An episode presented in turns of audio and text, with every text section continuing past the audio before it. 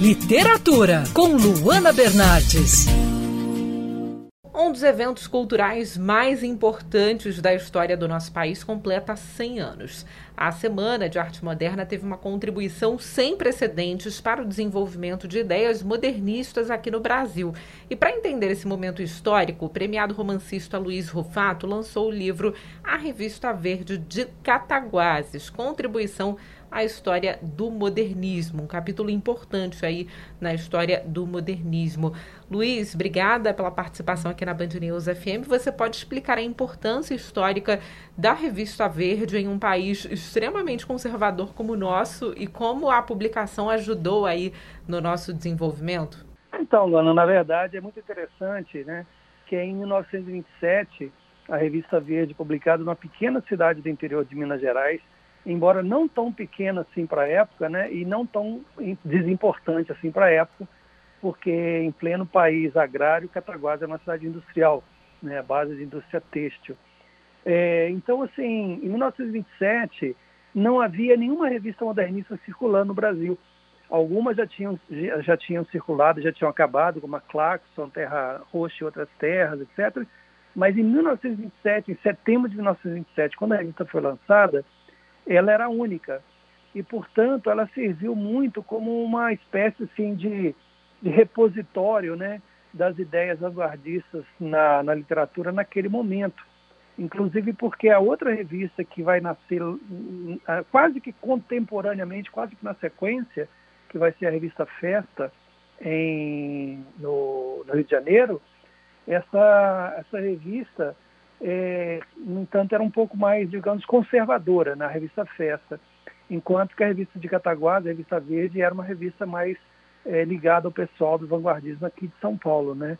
Então, acho que é interessante perceber como que ela, de alguma maneira, vai contribuir, vai dar a contribuição dela para esse momento. A ousadia da produção literária foi um choque? Foi difícil o processo de aceitação entre os mais conservadores? Olha, o modernismo, né, ele, ele teve, digamos que, enfrentar é, é, várias frentes, em várias frentes, na verdade. Porque é bom lembrar que naquele momento também, né, essa década de 20, ela é interessante na história do Brasil, porque não só na arte, mas também na política. Né?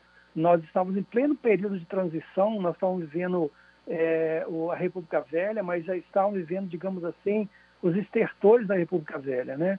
Então, assim, era um momento muito interessante, porque é, ao mesmo tempo que o país era um país agrário, analfabeto, um país com é, basicamente é, é com problemas, inclusive, recém-saído né, desse, desse capítulo trágico e, vergonhoso da escravidão né, do Brasil, ao mesmo tempo a, a estava vendo um monte de coisas novas do mundo inteiro. Tinha acabado a Primeira Guerra Mundial, é, havia um certo, uma certa euforia né, em relação à, à economia, em em relação a, aos, aos, hábitos e costumes, e que iriam redundar né, na, em 1930. Em 29 tem o crash da Bolsa em Nova York, e em 1930 tem a, o golpe que deu a, a, a República, digamos, do, do, Getúlio Vargas, que vai se estender ao longo de, de até 1945, né? Então é um período muito interessante, porque é um período de choque de ideias, um período de choque do conservadorismo e da, do progressismo, né? E a literatura dá uma contribuição muito interessante a isso. Nós vamos sair daquele romantismo é, piegas, do romantismo, digamos assim, mais é, arranca cabelos né, de desespero, né?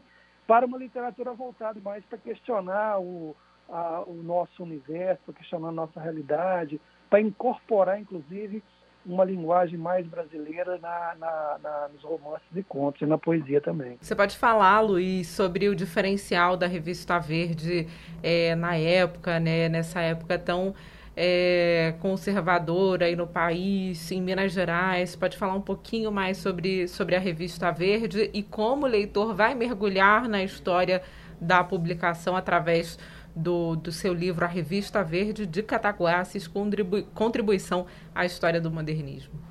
Então, na verdade, a, a, Revista Verde ela vai ter uma ligação muito forte com São Paulo. Né?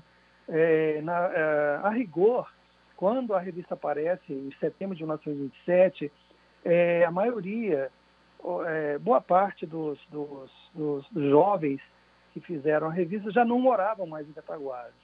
Eles eram estudantes no Rio de Janeiro ou em Belo Horizonte, né?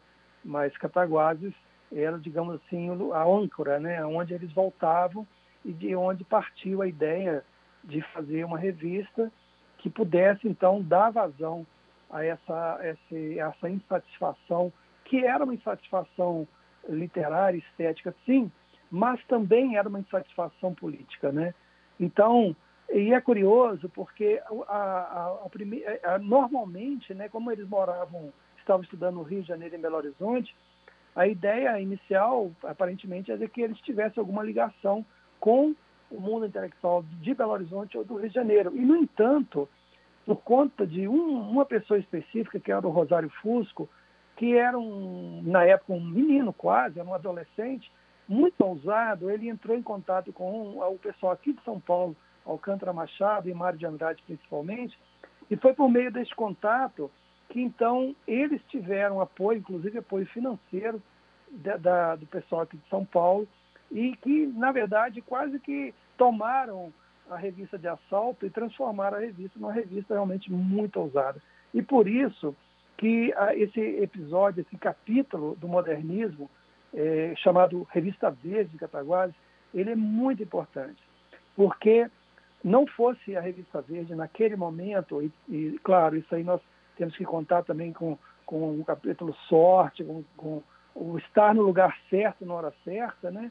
não houvesse a Revista Verde naquele momento, haveria uma lacuna enorme entre a publicação da revista é, Terra Roxa e Outras Terras e a revista de antropofagia, que vai sair mais em 1928.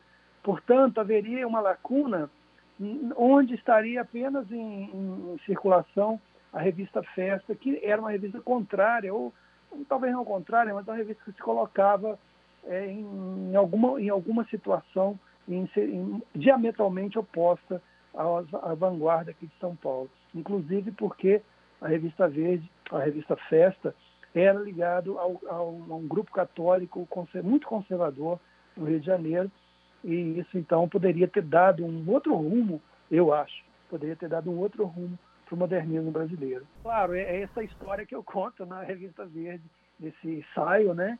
Eu conto exatamente isso, eu, eu mostro um pouco como que a, havia condições objetivas para o nascimento da revista em Cataguases, ou seja, era uma cidade que tinha capital disponível, tinha capital, eh, tinha um, um, grupo intelectual for, bem formado numa, no ginásio de Cataguases e que, portanto, eh, tinha a cidade tinha condições de, de abarcar e de manter essa revista, que foi uma revista de, de fôlego curto, mas como foram todas as revistas modernistas foram de fôlego curto, né?